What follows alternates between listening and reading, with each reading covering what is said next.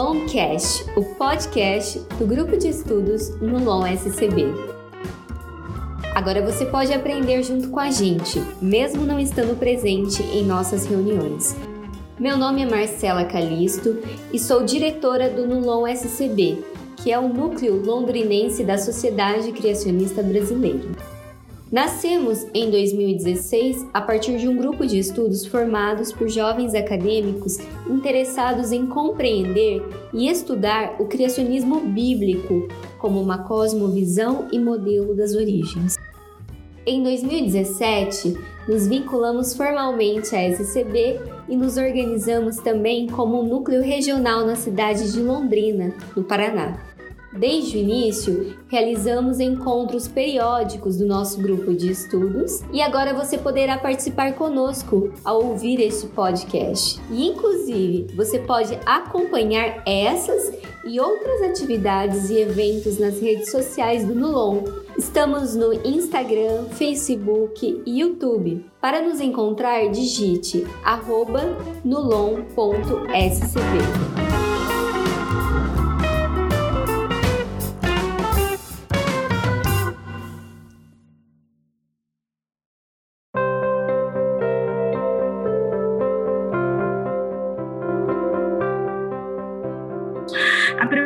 definição que eu trouxe para vocês é, é uma definição da, da Conferência das Nações Unidas sobre o Meio Ambiente, que ocorreu em 1972, em Estocolmo.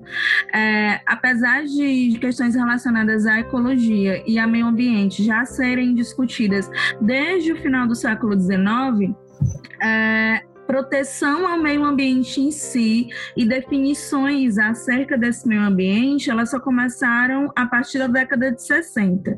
É, mais ou menos em 1962, 1964, Raquel Kesson publicou um livro é, chamado Primavera Silenciosa, que falava sobre o impacto dos agrotóxicos sobre o meio ambiente, principalmente sobre comunidades de aves que existiam, né, comunidades e populações de aves que existiam próximo ao local onde ela morava. A partir do livro de Raquel Casson e a partir de muitas reuniões, né, é, principalmente reuniões governamentais, reuniões é, ligadas a questões a políticas em si, começou-se a discutir o que era meio ambiente, a discutir o que era sustentabilidade, a discutir algumas questões sobre isso. E aí, em 72, em uma das primeiras conferências, eles falaram que meio ambiente era o conjunto de todos os componentes físicos, e aí, por físico, a gente é, vai incluir o solo, o clima, é, questões ligadas à temperatura, a chuvas, a, a questões geológicas, né? É, componentes físicos, componentes químicos, biológicos, e aí que entram os organismos vivos, e sociais, porque dentro das definições de meio ambiente eles também incluem comunidades humanas. E aí eles falam que o conjunto de tudo isso que é capaz de causar efeitos diretos ou indiretos em um, um prazo curto ou longo, tanto sobre os seres vivos quanto sobre as atividades humanas. Então, reúne todos esses componentes né, que, que existem na Terra. E aí a gente tem, então, a definição de meio ambiente da Conferência de Estocolmo. Aqui no Brasil, ah, quando a gente fala, por exemplo, em legislação, nós temos uma das melhores legislações de meio ambiente do mundo, né, de proteção ambiental. E ah, em 1981, antes mesmo de, de termos definições ambientais precisas, o Brasil ele já tinha uma lei, que era a Política Nacional do Meio Ambiente, que dizia, né, que definia meio ambiente como conjunto de condições, de leis, influências, interações, de novo, de ordem física, química e biológica, que permite a briga e rege a vida em todas as suas formas. Então, de certo modo, quando a gente fala em meio ambiente, a gente vai falar tanto é, nas florestas, uh, nos organismos vivos, mas não só nisso. A gente também vai falar de questões ligadas à, à geologia, à temperatura, à chuva, a umidade, a fotoperíodo, né, que são questões físicas e químicas, e a gente também vai falar de questões relacionadas a como o ser humano está inserido neste ambiente. Bem, uh, de certo modo, alguns autores que trabalham com isso, eles dizem que é, a qualidade de vida das populações, as atividades econômicas, a, a, coesão das sociedades humanas, elas são diretamente dependentes dos serviços que os ecossistemas geram. E aí a gente, eu vou mostrar alguns artigos falando sobre isso mais na frente, mas uh, são coisas que a gente pode uh, tentar lembrar. Né? Uh, por exemplo, uh, existem estudos que falam que quando que em locais onde existem unidades de conservação, as pessoas têm um índice de desenvolvimento humano melhor, elas têm uma qualidade de vida melhor. Por quê? Porque elas estão em contato com os serviços que são gerados pelos ecossistemas, elas estão em contato com a natureza. Em alguns locais, é, as atividades econômicas elas são diretamente dependentes desses ecossistemas também. Então, é, o, o turismo, a, questões ligadas à agricultura, e, e, várias outras atividades econômicas são importantes para os países, elas são dependentes dos ecossistemas. E a própria questão das interações humanas, elas são facilitadas também por esses ecossistemas. E aí a gente se pergunta, o que é ecossistema? Né? A gente falou de meio ambiente, meio ambiente envolvia interações é, físicas, químicas e biológicas. E, e, ecossistema? Uh, o Odum, que é um dos principais pesquisadores com, em, em, ecossistema no mundo, assim, ele dizia que a definição mais simples de ecossistema era a gente juntava os componentes bióticos, ou seja, os componentes vivos de, de um local, plantas, animais, vírus, bactérias, todos eles, é, com os componentes abióticos, que estão relacionados a, como eu falei, questões climáticas, questões geológicas. E aí, quando juntava componentes bióticos com abióticos, a gente tem a definição de ecossistema, ou seja, é o sistema que une, que une tudo isso.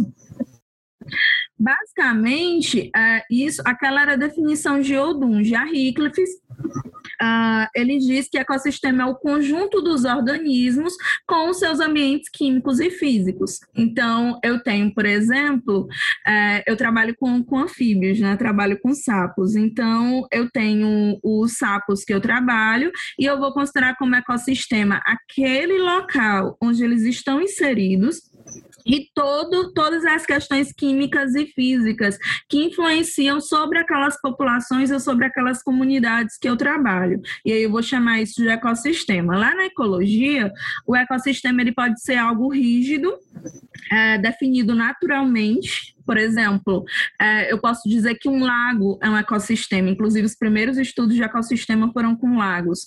É, eu posso dizer que um rio é um ecossistema, uma montanha é um ecossistema, e aí são é, definições naturais. Mas eu posso ter também definições que não são naturais e que dependem do objeto de estudo do pesquisador. Então, ele diz: olha, eu vou trabalhar com, com esse ecossistema aqui, e aquele foi o recorte que ele deu, mesmo que não seja de fato um, um ecossistema ecossistema é, natural. Bem, esses ecossistemas, eles fornecem o que a gente vai chamar lá na, na ecologia de serviços ecossistêmicos. O que, que é um serviço ecossistêmico? É o serviço que o meio ambiente presta naturalmente. Uh, e que basicamente vai gerar benefícios para o ser humano. Esses benefícios ele, ele vai obter, de certa forma, desses ecossistemas. A gente vai ver alguns agora. Uh, basicamente, Uh, são quatro tipos de serviços ecossistêmicos que a gente pode encontrar: serviços de provisão, serviços de regulação, serviços culturais e serviços de suporte.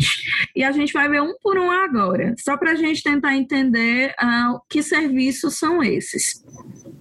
Bem, o primeiro são os serviços de provisão.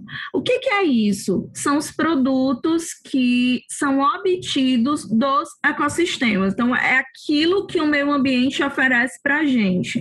A gente pode incluir nesses serviços de provisão os alimentos né, que, que nós nos alimentamos, a água, Uh, as fibras que são utilizadas, por exemplo, para a produção de tecidos ou de outros produtos, uh, produtos químicos, produtos farmacêuticos, né? uh, madeira para construção, tudo isso são produtos que nós obtemos do meio ambiente, que são produtos advindos de serviços ecossistêmicos. E aí a gente vai chamar isso de serviço de provisão. Os próximos serviços são serviços de regulação. É, esses serviços de, de, regulação, eles são obtidos a partir de processos naturais, que esses processos regulam condições ambientais, mas que, de certa forma, são importantes e servem para nós como humanos também. Então, por exemplo, a absorção de dióxido de carbono pela fotossíntese das florestas é um serviço de regulação né, de, de, de ecossistemas é, florestais, mas que acaba é, sendo de suma importância para nós humanos. É, o controle do clima, se a gente é, levar em conta locais que são florestados, esses locais eles têm uma diminuição da temperatura né, por conta da presença maciça de árvores e de florestas. Uh, alguns desses locais, eles também podem ter mais chuvas, e isso pode estar relacionado à presença das florestas também. E a gente ainda tem um controle do clima é, é, de modo regional ou global, que também é afetado por esses serviços de regulação. É, outro serviço de regulação que é extremamente importante é a polinização de plantas. Ah, se algumas espécies polinizadoras somem, as plantas que são polinizadas por elas também têm a tendência de ser extintas. E há, há, muitos problemas relacionados a isso, principalmente por conta das abelhas estarem sendo afetadas por alguns agrotóxicos e por alguns outros produtos. E se as abelhas sumirem, né, se todas as abelhas forem extintas, milhares de espécies de plantas deixam de ser polinizadas. É, controle de doenças e pragas. A maioria das espécies é, que se alimentam né, de, de outras espécies animais, elas podem servir como controladores de doenças e controladores de pragas. Esse é um exemplo, esse serviço de regulação é um exemplo que eu sempre dou com respeito aos anfíbios que eu trabalho, né? Porque a maioria das pessoas, elas têm um medo exagerado de, de sapo. E aí, a tendência, principalmente, eu, eu, não sei como isso ocorre, por exemplo, em regiões de cidade, mas em regiões do interior, a tendência é que as pessoas tentem matar esses animais por conta do medo ou da fobia ou do, da aversão que elas têm pra, com, com respeito a eles. E ah, esses animais eles são extremamente importantes no controle de doenças e pragas, ah, porque eles se alimentam de mosquitos que são vetores de doenças, né? E eles também se alimentam de organismos que são pragas agrícolas, que são consideradas pragas agrícolas. Então, eles são importantes nos serviços de regulação. Outra questão são serviços culturais. Ah, na maioria das vezes, esses serviços culturais eles são benefícios intangíveis. A gente não consegue medir tanto, mas ah, já existem formas né, de, de medir. Eu vou até mostrar um artigo para vocês sobre isso. Ah, esses benefícios são de natureza recreativa, de natureza educacional, de natureza religiosa, estético-paisagística. É aquilo que a natureza oferece de, de bem para você. É, por exemplo, aproveitar um, um, parque, aproveitar uma praia, fazer turismo, fazer é, turismo de observação de animais ou turismo de, de, em parques naturais. Tudo isso é benefício intangível e serviço cultural. E por último, a gente tem os serviços de suporte, que são aqueles que contribuem para a produção de outros serviços ecossistêmicos. Então, a gente tem, por exemplo, a ciclagem de nutrientes, a formação do solo, a própria questão de espécies que são dispersoras de sementes, todos esses oferecem serviços de suporte. E aí a gente, eu trouxe para vocês esse exemplo de uma reportagem que eu vi outro dia sobre baleias, né? Até pouco tempo atrás, a, as baleias elas eram é, mortas indiscriminadamente porque utilizava-se óleo de baleia é, economicamente, né? Era vendido, era muito caro. E aí um estudo do FMI viu que baleias vivas geram bilhões de dólares ao país em serviços ecossistêmicos. Esse estudo foi feito aqui no Brasil. Por que, que é, é, elas geram mais ou menos 82,5 bilhões de dólares? Ah, e por, o que é que o cálculo levava em consideração? É, levava em consideração que baleias elas capturam carbono, elas acumulam carbono ao longo de toda a vida e, e acredita-se que cada grande baleia sequestra em média 33 toneladas de dióxido de carbono e aí por isso é, é, extremamente importante.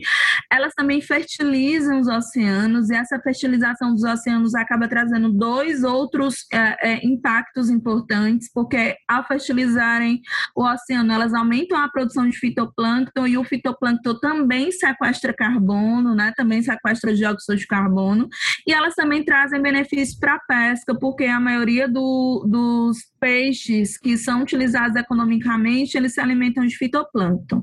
Outra questão é que essas baleias vivas, elas também são utilizadas em turismo de observação.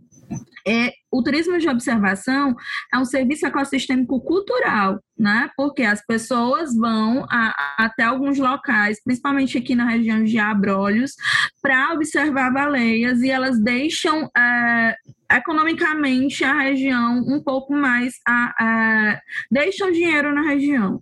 É, e isso não acontece somente com, a, com baleias. A gente tem hoje turismo de observação de aves, turismo de observação de anfíbios e répteis. A gente já tem há muito tempo zoológicos, parques botânicos, que também é, são produtos culturais e que geram né, a, produtos culturais obtidos a partir de serviços ecossistêmicos. Outra questão, esse artigo eu vi ele essa semana e aí eu fiquei pensando, ótimo, dá para a gente falar e dá para a gente fazer algumas comparações durante a palestra. Uh, esse artigo ele foi feito no Japão uh, durante agora a pandemia de Covid-19 e eles uh, queriam ver questões ligadas a, a aumento da alegria, diminuição de questões ligadas à depressão, é, diminuição de questões ligadas a estresse a partir de tempo ao ar livre.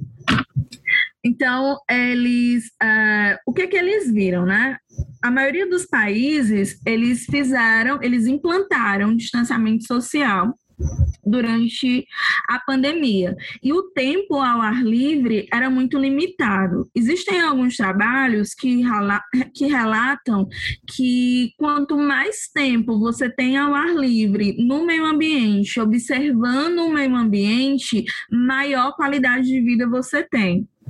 Só que com a pandemia, a gente tinha distanciamento físico, mais um medo de contrair o vírus, que é evidente, e boa parte das pessoas estavam com alguns transtornos mentais, principalmente depressão e aumento da solidão, fora o estresse. Então, foi o que eles resolveram fazer. Eles foram uh, uh, medir, eles mediram isso através de questionários, mas eles resolveram medir a, a questão de que a natureza ao redor de casa, ela podia mitigar os riscos dos resultados adversos para a saúde mental. Uh, eles fizeram isso tanto com questões ligadas à, à, à, visita mesmo a ambientes verdes e a parques, quanto ao, a pessoa ter uma janela em casa, que essa janela dava para uma árvore e que ela conseguia ver passarinhos, por exemplo. E eles dizem no, no artigo que a saúde e o bem-estar humanos, eles são beneficiados pelo contato com a natureza. Ou seja, visitar espaços verdes pode aumentar as emoções positivas, como satisfação com a vida, com a felicidade, com a autoestima. É, na discussão do trabalho, eles lançaram três questões. Primeiro, visitar espaços verdes urbanos oferece experiências que eles chamam de multissensoriais. O que é multissensorial? Porque envolve a visão, você está vendo, envolve a audição, é, que você está escutando sons, principalmente sons de pássaros, e envolve o olfato, sentir o cheiro das flores, por exemplo. A segunda coisa, o uso do espaço verde provavelmente encoraja as pessoas a praticarem exercícios físicos, e eles chamam isso lá no artigo de exercícios físicos verdes, que são caminhadas ao ar livre. E terceiro, o espaço verde urbano, ele oferece oportunidades de interação, isso pode melhorar a solidão e melhorar, uh, diminuir né, a solidão e melhorar o bem-estar. Uh, com a pandemia, essas interações elas diminuíram, mas uh, eles falam que só em você estar no espaço verde e ver pessoas ao seu redor, mesmo que você não chegue próximo a elas, já vai diminuir esse índice de solidão. Quando eu li esse artigo, eu achei muito parecido com algo que os cristãos, especialmente os adventistas, eles já falam há muito tempo, que são os oito remédios naturais. Se a gente começar a enumerar os oito remédios naturais, boa parte deles está envolvido com o meio ambiente e natureza. Ar puro, água, alimentação, a própria questão dos exercícios físicos, todos eles estão envolvidos com a natureza. E aí, eu peguei algumas citações de Ellen White que falava exatamente sobre essa questão da satisfação aumentar quando você está em contato com o meio ambiente. Por exemplo, nessa citação do Lar Adventista, ela diz o seguinte: é repousante para os olhos e para a mente demorar-se sobre as cenas da natureza, sobre as florestas, os montes, os vales e rios, desfrutando o prazer de infindáveis variedades de forma e cor e a beleza com que as árvores, arbustos e flores estão agrupados no jardim da natureza, fazendo-a um quadro de beleza. Crianças, jovens e adultos podem igualmente encontrar repouso e satisfação aí. Então, a gente tem algo muito parecido com o que foi encontrado no, no artigo que eu acabei de citar. E aí tem outra citação: Deus ama o belo. Ele revestiu a terra e o céu de beleza, e com alegria paternal contempla o deleite de seus filhos nas coisas que criou. Ele deseja que circundemos nossas habitações com a beleza das coisas naturais. No artigo que eu citei, na discussão e nos resultados, eles dizem que hum, se você não consegue ir até um ambiente natural, fazer o exercício físico, caminhar e ver pessoas, o simples fato de você ter uma janela Uh, e nessa janela ter uma árvore e ter pássaros ao redor, isso já é o suficiente para você melhorar a sua qualidade de vida, diminuir os índices de solidão, de depressão, de estresse. Então, algo muito parecido com o que Ellen White diz na Ciência do Bom Viver, que Deus deseja que nós circundemos nossas habitações com a beleza das coisas naturais. Bem, é a gente viu que o meio ambiente é extremamente importante, principalmente por conta dos serviços ecossistêmicos. Mas esse meio ambiente, ele está de certa forma, ameaçado. Muitos fatores têm ameaçado é, o meio ambiente e os serviços ecossistêmicos. E aí, entre esses fatores, a gente tem um dos principais, que é o desmatamento e a perda de hábitats. É, algumas espécies, elas só existem em uma determinada região do mundo. Só que, cada vez mais, essas regiões estão sendo desmatadas e os fragmentos que, que sobram são muito pequenos para sustentar populações grandes dessas espécies. Então, a tendência é que o índice de extinção aumente ainda mais. É, outra questão é a expansão dos centros urbanos, né? E a expansão dos centros urbanos ela está diretamente associada com desmatamento e perda de hábitats.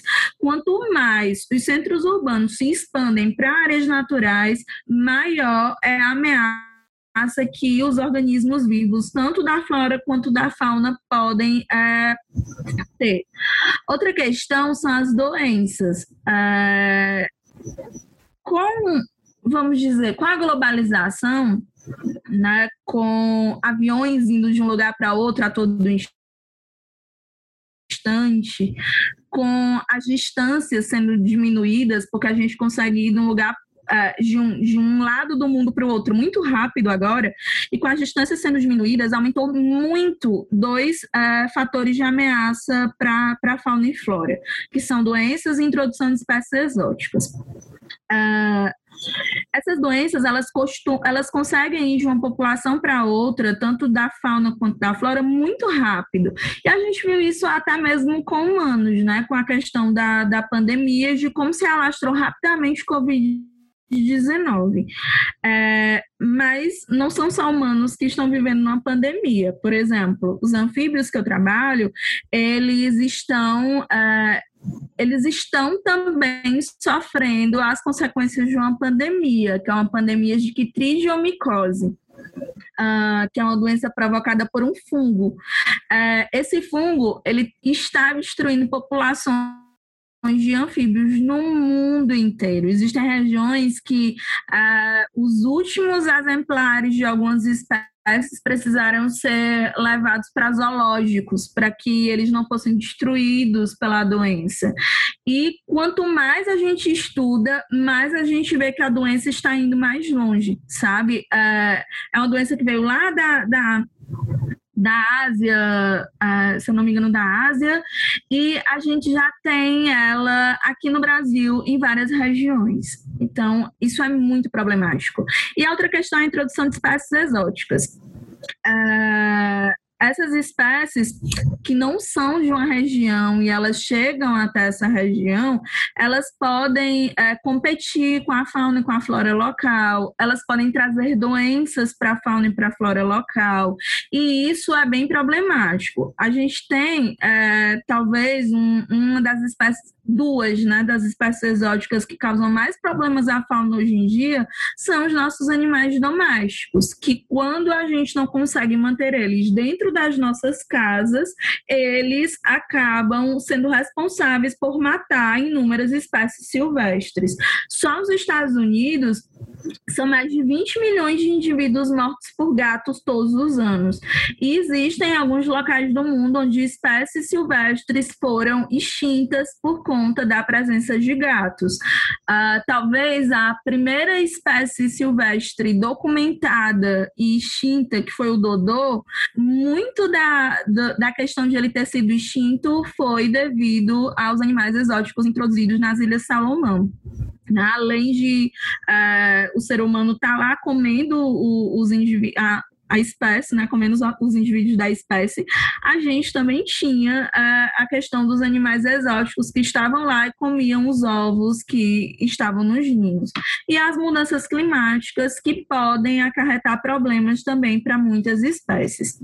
Bem, esse estudo aqui, ele é de 2017, ele avaliou os vertebrados ao redor do mundo e ele viu que a população e a área ocupada por uma em cada três espécies de vertebrados terrestres estão caindo em ritmo acelerado. E isso não é, não é só a, as espécies que já são consideradas ameaçadas de extinção. A gente, é, eles viram que 55% das aves, mesmo as aves que, que são consideradas é, como de pouca preocupação, porque tem populações grandes ou populações em uma grande área de distribuição, elas estão sofrendo declínio. É, eles viram também que 40% das espécies hoje, elas estão reduzidas reduzidas a uma área equivalente a um quarto do que elas já chegaram a ocupar um dia. E que isso é muito severo em dois grupos, anfíbios e mamíferos. 41% das espécies de anfíbios hoje são ameaçadas de extinção, estão em declínio. E 26% dos mamíferos também são ameaçados de extinção, estão em declínio. É, se você chegar na sua cidade e começar a perguntar ah, quais são as espécies que existiam aqui antes, as pessoas vão citar várias e que hoje não existem mais, porque em muitos locais nós já temos extinção local de espécies. era aqui no Ceará né? Uh, e que envolve dois daqueles fatores que eu falei para vocês: uh, desmatamento, perda de hábitat, na verdade, três, né? E expansão urbana. É, aqui a gente tem uma rodovia, que é uma CE, que ela está sendo duplicada e que nessa região a gente tem esse, essa espécie de peixe aí que é chamada popularmente de peixe das nuvens, porque é um peixe uh, anual. Né? Todos os anos, uh, os, os, organismos adultos morrem e eles deixam os ovos enterrados, e aí, quando chega as chuvas, esses ovos eles eclodem e aí forma-se uma nova população. Por isso que é chamado de peixe das nuvens, porque antigamente né, os primeiros moradores da região eles acreditavam que esses peixes que não estavam lá na seca e apareciam de uma hora para outra, eles tinham vindo com a chuva peixe das nuvens. E aí, nessa região, eles estão duplicando essa BR, essa CE. Só que qual que é o problema? Esse peixe só existe aí. Ah, ele não existe em nenhum outro local do mundo. E aí, à medida que é aterrado o local que ele vive, ele vai ser extinto. Bem, aí a gente se pergunta, vendo tudo isso, como cristãos, é, por que, que nós devemos cuidar do meio ambiente? Tá? Ah, eu já ouvi, ao longo da minha carreira de bióloga e ao longo de falar sobre o meio ambiente em vários locais, algumas pessoas falando assim: olha, uh, mas por que, que a gente vai ter que cuidar de meio ambiente se quando Cristo voltar ele vai queimar tudo? Vai ser tudo consumido pelo fogo? Uh, se a gente acredita nisso, por que, que a gente vai, né? Se Deus vai criar um novo céu e uma nova terra? Uh, mas a nossa missão não é salvar pessoas, por que, que a gente tem que falar de meio ambiente do planeta? E aí, uma coisa que eu achei muito interessante, que essas perguntas que eram feitas para mim eram perguntas que são feitas para outros pesquisadores cristãos também. E eu vi um, umas questões relacionadas a isso em um trabalho de Taylor, de 2016, para a revista Diálogo. E aí ele começa falando o seguinte: Deus, ele é o criador. Nós somos, nós fomos feitos à, à sua imagem. Deus ele nos criou e nós fomos feitos à imagem dele, nós somos hoje, uh, nós devemos ser administradores responsáveis dos ecossistemas onde nós vivemos, né? Nós somos mordomos de Deus. A, a questão da mordomia, ela não está relacionada somente com o tempo, com o tesouro, com os talentos, mas a mordomia, ela também tem que estar relacionada ao ambiente, né? O ambiente que nós vivemos. Uh, e aí uh, tem alguns versos da Bíblia que falam muito a respeito dessas questões, né? Que a terra ela é de Deus, o Senhor é a terra e que a gente deve cuidar bem desta terra. Segunda coisa, Deus ele continua ligado à sua criação e ele continua é, protegendo essa criação. A Bíblia ela torna evidente que o cuidado ambiental ele é um assunto de Deus e se Deus ele protege, ele preserva e ele supre as necessidades de todas as criaturas, ele nós não devemos ser menos cuidadosos com respeito a isso. Por exemplo, em Salmo 104, Salmo 104, 27 e 28, diz o seguinte: todos esses animais dependem do Senhor para receber o seu alimento na ocasião certa. O Senhor oferece o alimento e eles recolhem o seu sustento. Abre a sua mão e todas as suas criaturas ficam satisfeitas e felizes. Essa minha tradução é da Bíblia Viva. Mas aí a gente começa a pensar: é, se Deus, na Bíblia, ele diz que protege todos os organismos, que ele supre as necessidades de todos os organismos, por que, que nós devemos ser menos cuidadosos com o ambiente onde nós vivemos Com, e por que, é que nós não devemos atuar em defesa desse meio ambiente se nós somos cristãos? Terceiro, Deus instruiu os seres humanos a cuidar da sua criação. Né? Lá em Gênesis 2,15, uh, ele diz que nos colocou no jardim para lavrar e para guardar né, para cuidar do jardim. Ele deu essa comissão para Adão e, e Eva. Então, na criação, Adão e Eva foram comissionados a servir e preservar o planeta e tudo que nele existe. E essa incumbência, ela não foi revogada. Ela continua valendo. O que o que Deus disse para Adão e Eva lá no Éden, ele também diz para a gente: nós devemos cuidar do planeta. A gente deve servir e deve preservar a Terra. Então, essa incumbência ela não foi revogada. Terceira, uh, dentro daquela, daquela questão de que Deus instrui os seres humanos a cuidar da criação, eu trouxe para vocês alguns versos espalhados principalmente pelo Antigo Testamento que fala sobre essas questões, só para a gente ter algumas ideias. Primeiro, a instrução de Deus aos israelitas inclui a bondade para com os animais. Então, quando, quando Deus ele deu leis, né, leis uh, para os israelitas seguirem, ele também falava de cuidado e de bondade com os animais. Por exemplo, em Deuteronômio 22, verso 4, ele diz o seguinte: Se vires o jumento que é de teu irmão ou seu boi caídos no caminho, não te desviarás dele. Sem falta o ajudarás a levantá-los. Então, o que, que isso implica? Implica que nós devemos ser bondosos para com todos os organismos que habitam o planeta. Segunda coisa, né, que ainda está incluído nessa questão de bondade para com os animais.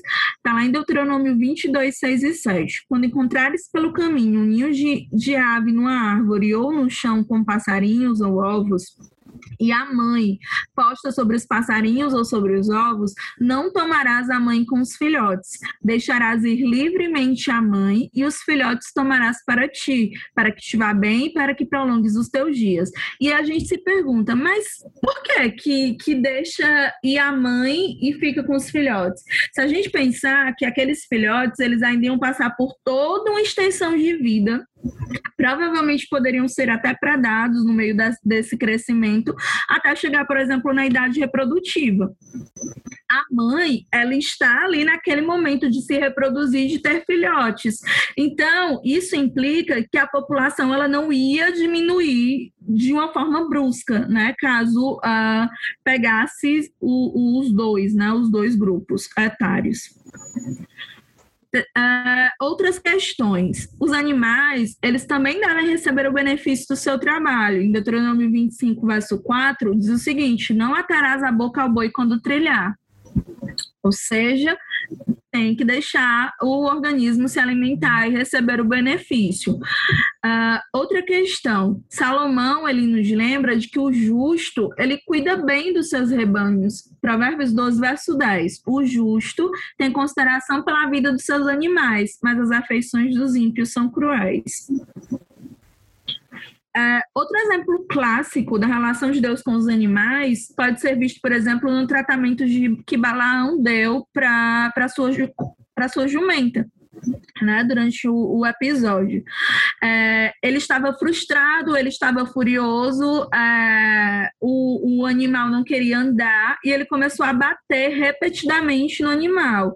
E quando o anjo aparece e fala com Balaão, as primeiras palavras não se referem a Balaão propriamente, mas se referem aos maus tratos que ele deu ao animal.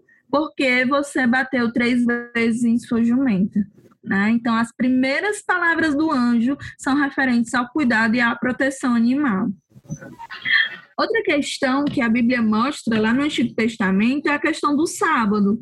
É, quando, quando Deus ele nos dá o mandamento do sábado, ele nos lembra nesse mandamento que ele é o Criador. E ele nos lembra do cuidado com o meio ambiente também durante o mandamento. Porque quem deveria descansar durante o sábado? Era só eu, ser humano? Não. Todo. É, é, todo, todas as pessoas, seres humanos, que, seres humanos que estivessem na casa deveriam descansar, mas também o boi, o jumento, né, os organismos animais que estavam lá naquela casa. Além do sábado semanal, que serviria, que serviria para descanso é, humano e descanso de todos os organismos vivos e de todo o, o, o ambiente, de fato, a gente também tinha um ano sabático. Em Êxodo 23, versos 10 e 11, é, eles utilizam esse descanso sabático como um tempo de descanso para a terra e para os animais. Então, de 7 em 7 anos, deixaria-se de se plantar na, na região, né? deixaria de plantar nas terras e Uh, os hebreus deveriam colher somente aquilo que fosse produzido naturalmente. Olha o que aqui diz nos versos. Por seis anos, plante suas terras e colhe o que elas produzirem mas de sete em sete anos deixe a terra descansar um ano. O sétimo ano é de descanso para a terra. Nesse ano, ela não deverá ser cultivada, para que os pobres de Israel achem que comer e os animais comerão o que sobrar do campo. Essa lei também vale para as vinhas e olivais. Quando a gente traz essa ideia para os dias de hoje, a gente vê que, por exemplo, nas questões de agricultura e meio ambiente, eles dizem que a terra deve realmente descansar ela deve ter esse descanso. Então, é, o ano sabático também envolve cuidado com o meio ambiente. Mesmo em tempos de guerra, o meio ambiente deveria ser prote protegido. Em Deuteronômio 20, 19, eles dizem: quando sitiares uma cidade por muitos dias, pelejando contra ela para tomar, não destruirás o seu arvoredo.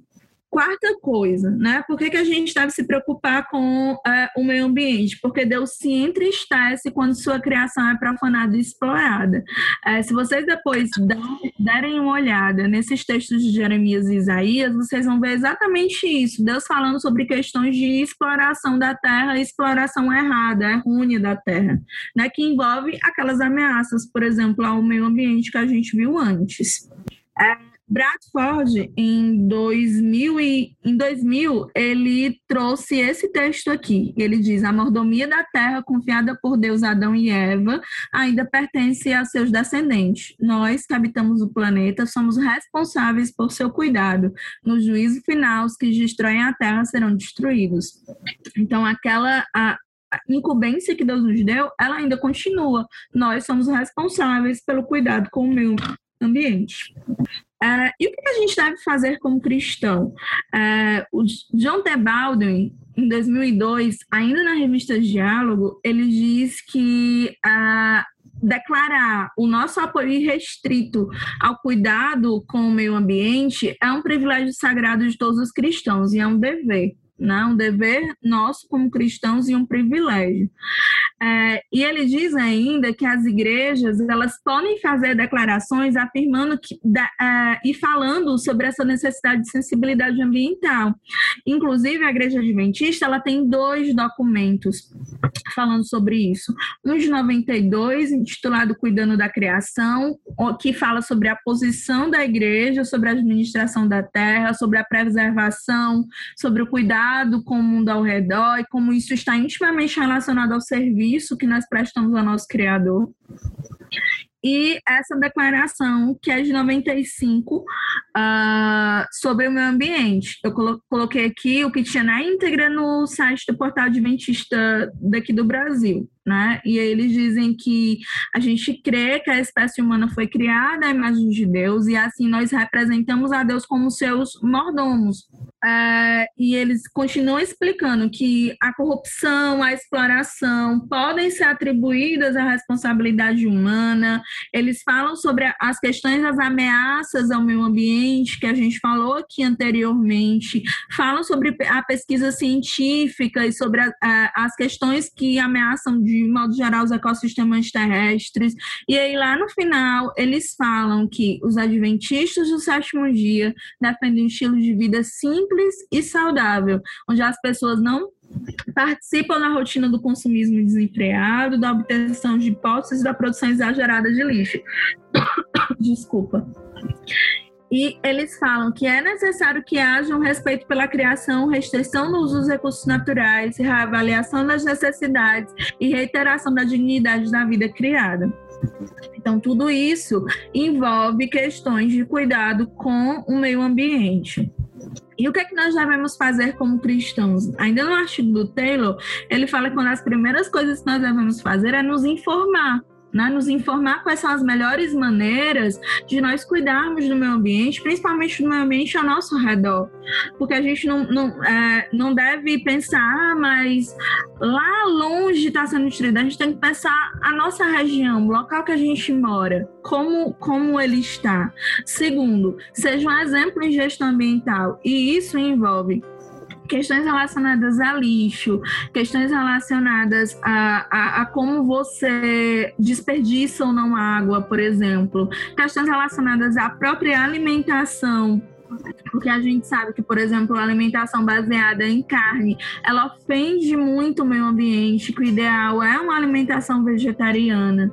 É, terceira coisa, fale sobre isso, fale sobre o meio ambiente em todos os locais, na igreja, na comunidade, na escola, na faculdade.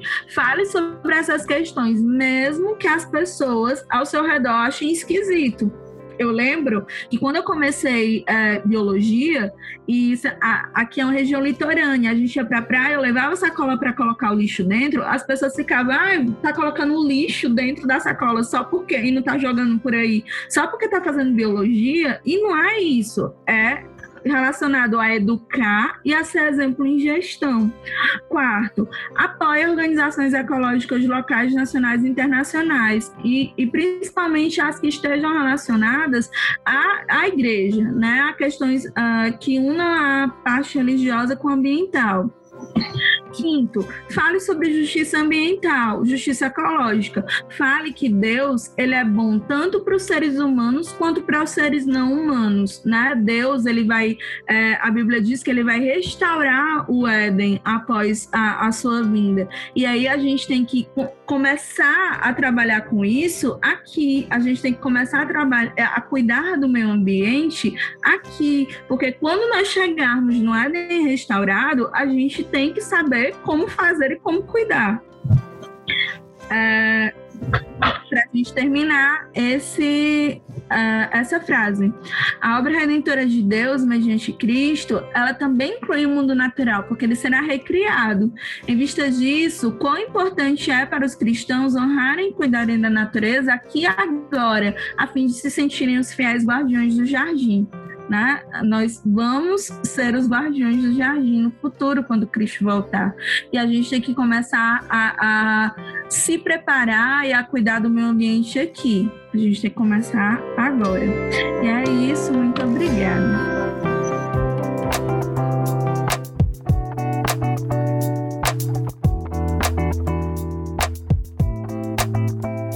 E agora é o momento da gente começar com os debates, então. É, com perguntas. Eu acho que surgiu uma pergunta aqui quando você estava falando das baleias em relação ao carbono. É, como que as baleias poderiam ajudar nessa questão da redução?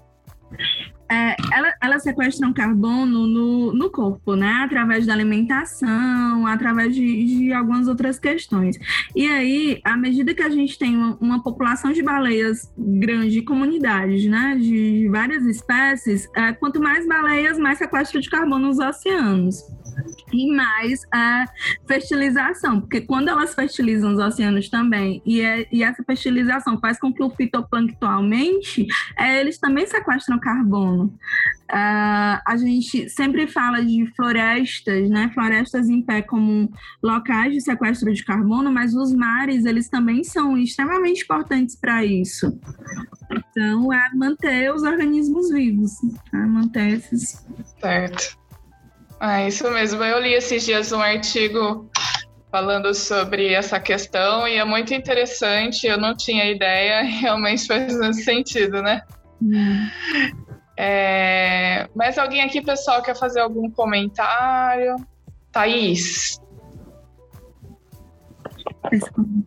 Eu não tenho nenhuma pergunta, Débora, mas eu gostaria só de parabenizar pela, pela discussão que é tão importante e tão negligenciada, né? De nós, enquanto criacionistas, pensarmos sobre isso. Então, eu gostaria só de, de dar parabéns mesmo por você estar tá estudando sobre isso, né, utilizando o seu conhecimento, a sua formação, para nos ajudar a elucidar sobre essas questões. Obrigada. Gostaria de fazer uma pergunta. É, como é que você analisa a questão de, da criação, do nascimento de centros urbanos?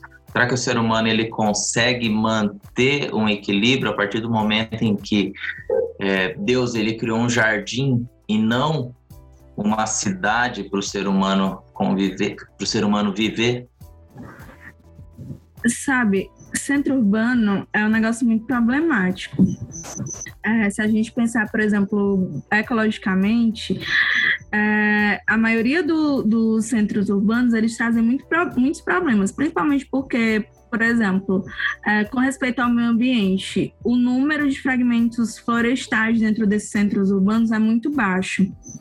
Então, é, o que existiam de espécies naquelas regiões antes, elas é, ou são extintas localmente ou é, precisam ser é, levadas de um local para o outro, né? À medida que, que, se está construindo algo que vai gerar impacto, ser translocadas. E isso causa muito problema.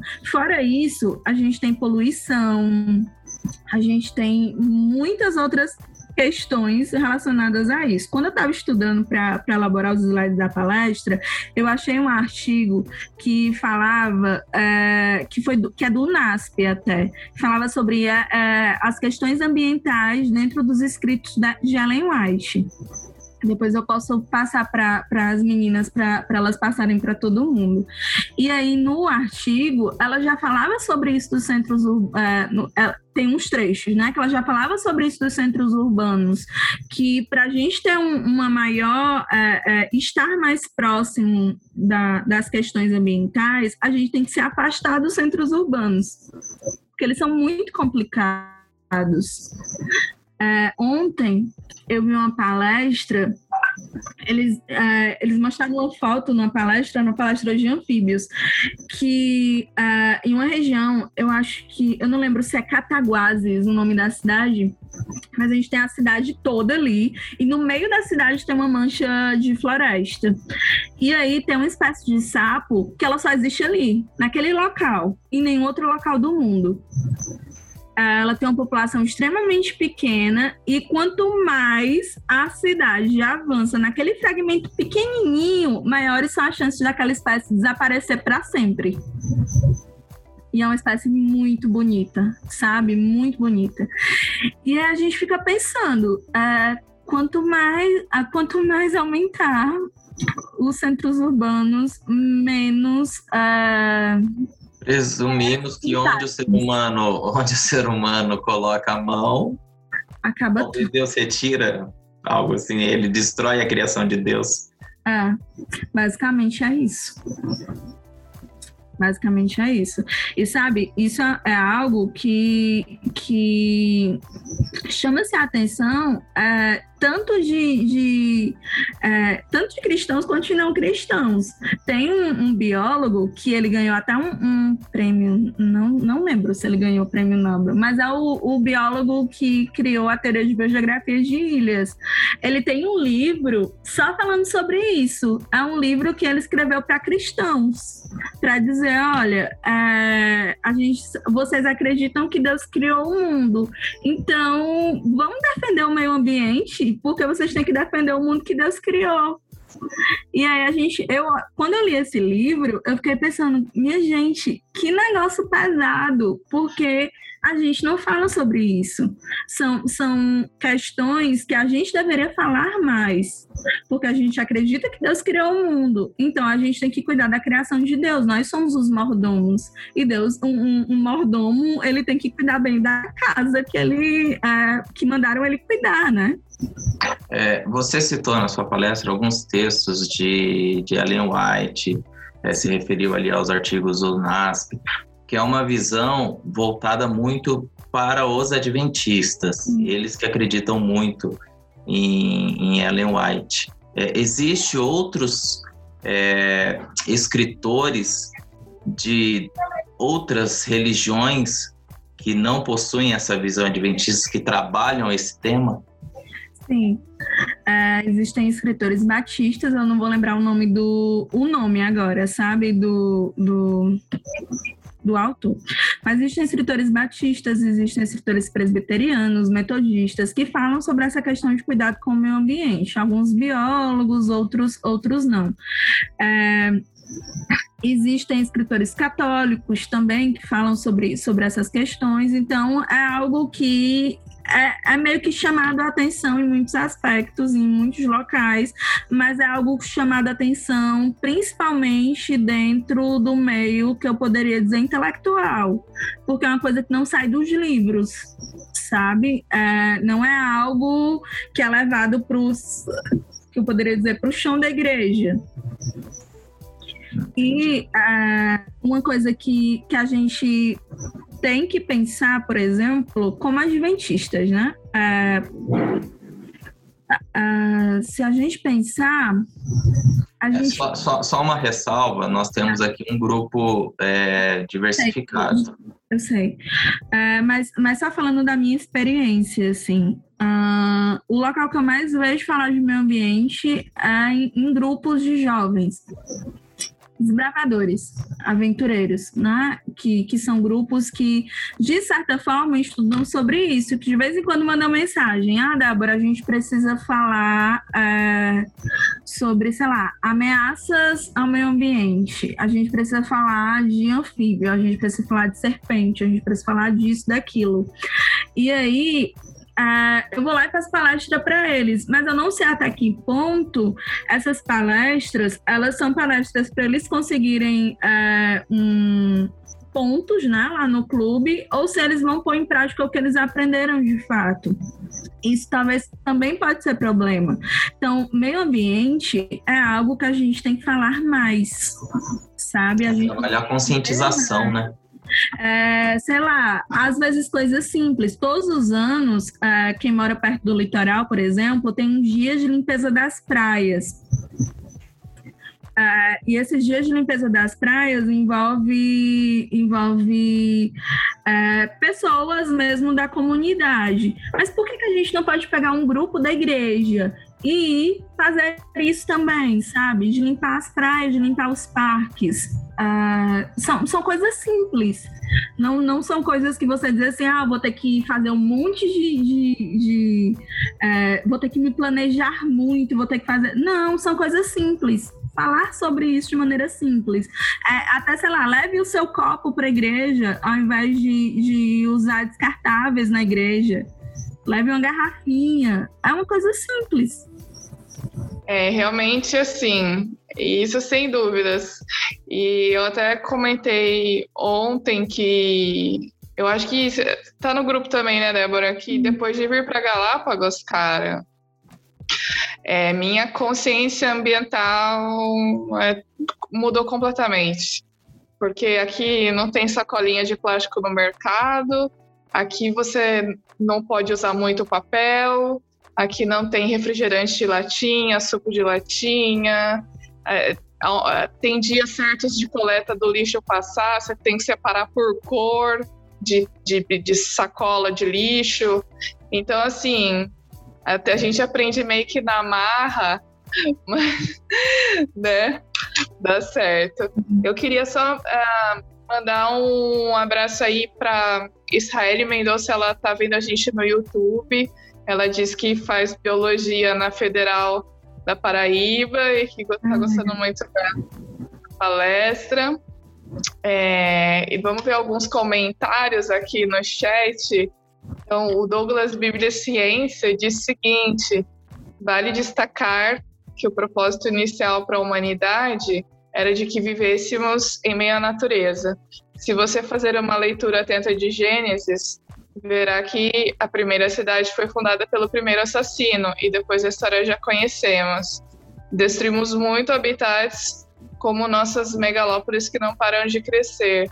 Eu acho que tem isso, é, mas assim, na minha opinião, não sei se relacionar Caim fundando as primeiras cidades com destruição é uma boa, mas o que eu entendo é o seguinte: Deus ele nos colocou como mordomos aqui.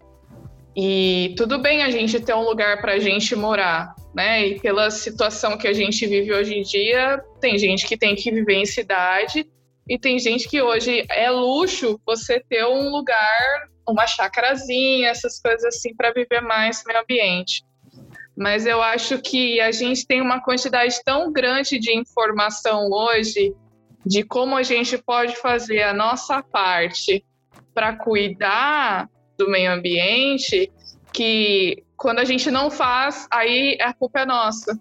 Entende?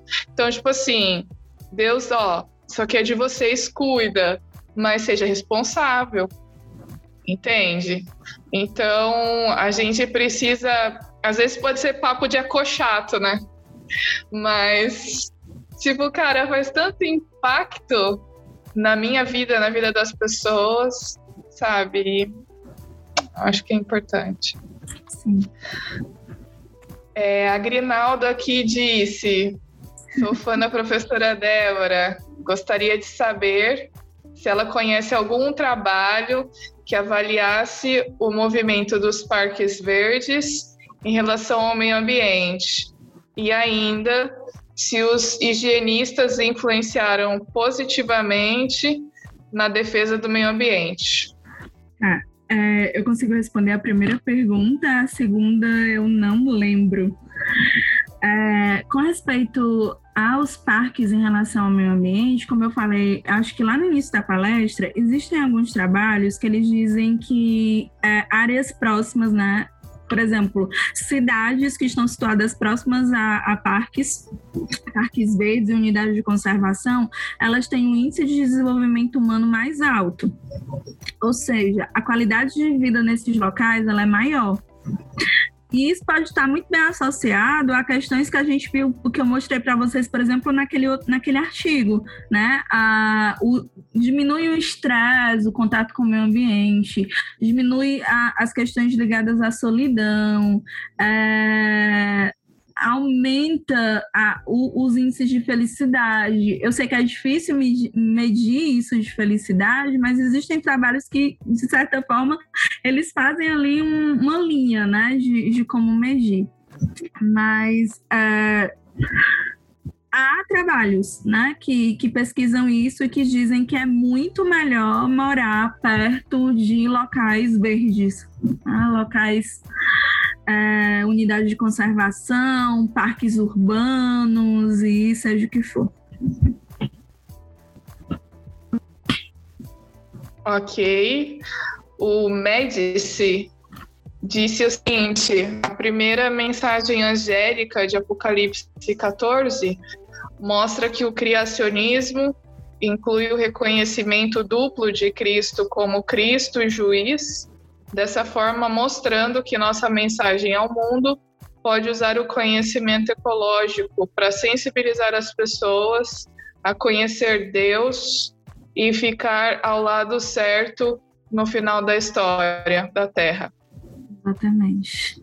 É, eu vi vários, vários trabalhos falando sobre isso, né? A, a mensagem, a primeira mensagem angélica, ela, ela fala sobre adorar o Deus que criou os céus, a terra, o mar e as fontes das águas. Então, é, essa mensagem ela está diretamente relacionada à questão do meio ambiente, né? Ele fala sobre isso, sobre o Deus criador.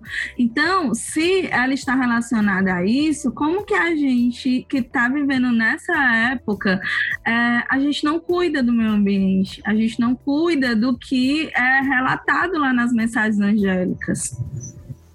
Exatamente, é dever, né? É nosso dever. Poema. É.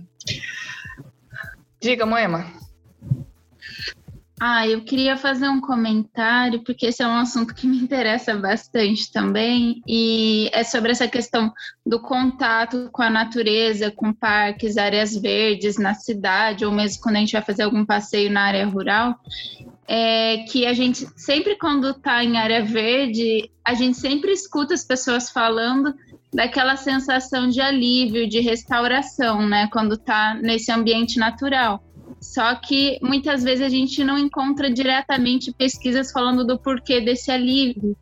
E tem um livro que eu li que chama A Última Criança na Natureza, que dentro desse livro eu encontrei um estudo que ele foi feito por um casal de pesquisadores, o Stephen e a Raquel Kaplan, não sei se é assim que fala, eles são psicólogos ambientais.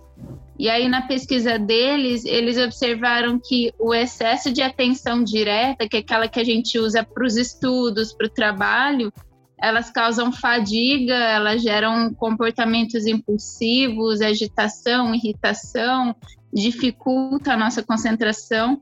Só que quando a gente encontra um ambiente que seja possível nós termos uma atenção involuntária, tipo, que, que não é controlada racionalmente por nós, a gente tem a chance de para que essa atenção direta, que é que a gente usa para estudar, relaxe, descanse, sabe?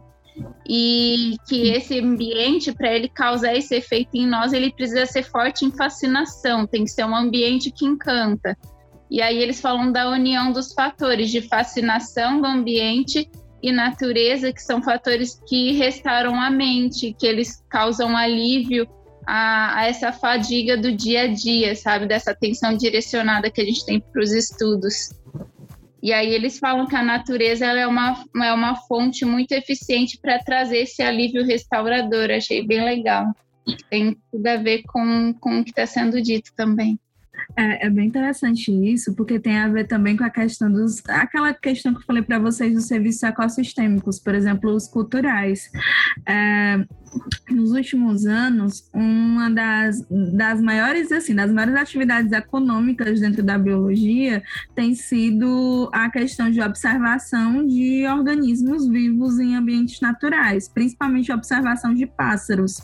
Tem gente que viaja, é, fa faz viagens intercontinentais, sabe? Vem da Europa, vem da Ásia, para o Brasil só para observar pássaros né, só para fazer esse tipo de observação. Por quê? Porque eles gostam de ver pássaros diferenciados, a, toda a diversidade que existe, mas também porque é, é, uma questão que ajuda a diminuir os índices de estresse, estar em contato com a natureza e observando aqueles pássaros. Então, é, tem aumentado assim absurdamente.